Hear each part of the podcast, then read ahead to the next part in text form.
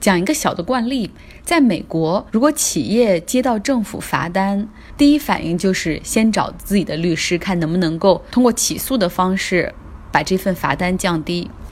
比如说哈，美国的西海岸加州的那家电力公司 PG&E 这几年连续都有山火出现的情况，公众和监管层都把责任归咎于 PG&E，因为 PG&E 的电线嘛。就是它会在这个树丛中走过，而有的时候，当这个天气过热的时候，然后电线可能会过热，导致山火的产生。所以说，政府就给 PG&E 出罚单，然后比如这次山火造成了多少损失，PG&E 你需要来赔偿。然后 PG&E 的第一反应绝对不会是哦，我认罚，或者我我觉得太多了，我没办法，我破产。PG&E 的第一反应永远都是是吗？看到这个罚单之后，给律师打电话，然后起诉政府，认为这个罚单过重。所以，在美国，企业起诉政府是很正常、很正常的事情，而且就几乎是很多企业、大的企业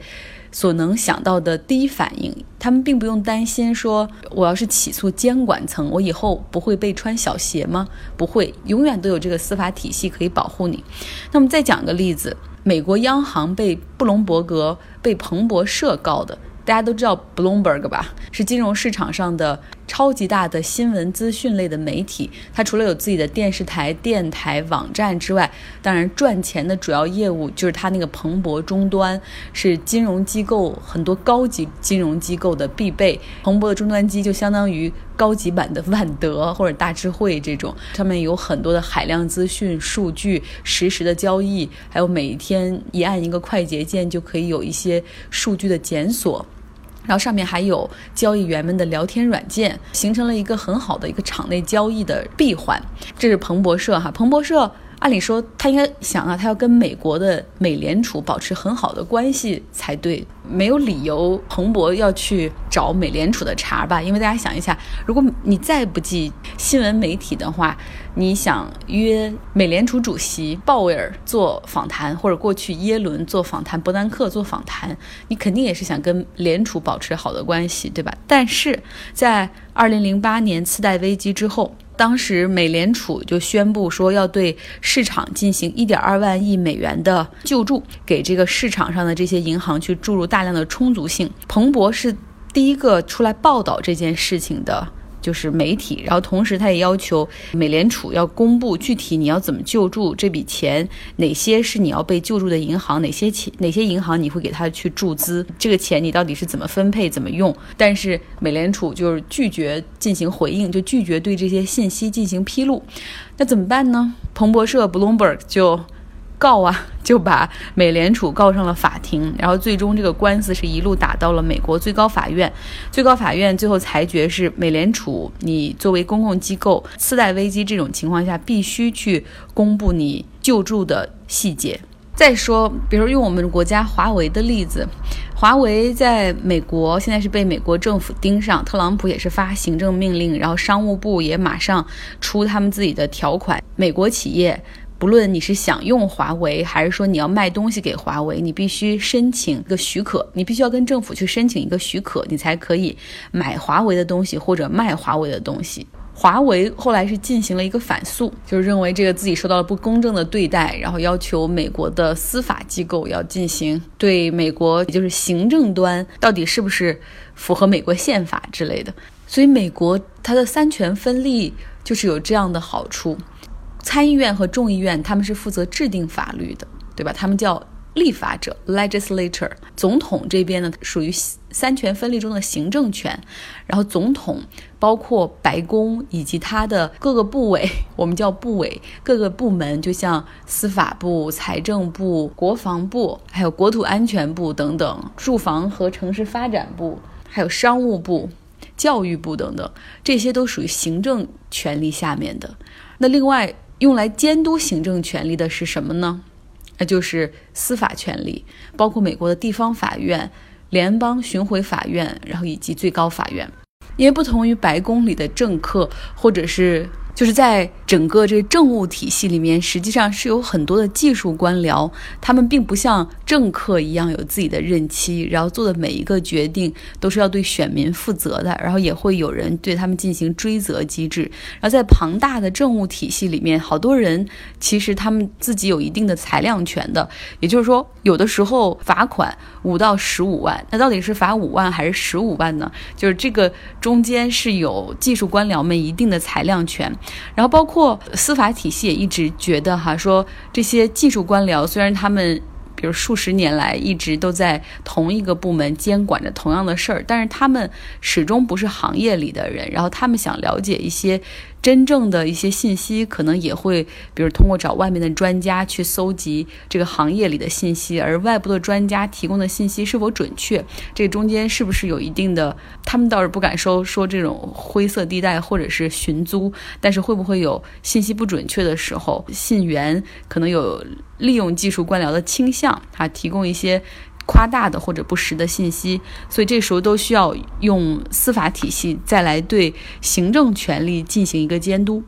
以前大家不知道美国司法部到底是干什么的，其实司法部里面就有大量的律师，然后他们在在州里面也有自己的就是司法部嘛，就在各个州也有自己的分支机构，然后城市里也有自己的分支机构，很多大量的律师会去帮行政机构去打官司，但是最高法院他们也不是。专家对吧？但怎么能够最终会给出他们的裁定呢？美国的环保署在二零零七年对雪佛龙那个石油公司开出了罚单，然后他说是根据 Clean Air Act，就是当年有那么一个立法，就是要保护环境，里面就是说给了环保署去监管。呃，空气污染的权利，新出的条款，然后觉得雪佛龙的这个石油，呃，不论是在汽车使用，还是有些地方用它发电，都会有温室气体的排放，然后会损害人的健康和公共利益，然后要对它罚款。但是温室气体这一条属不属于空气污染？所以他们就开始在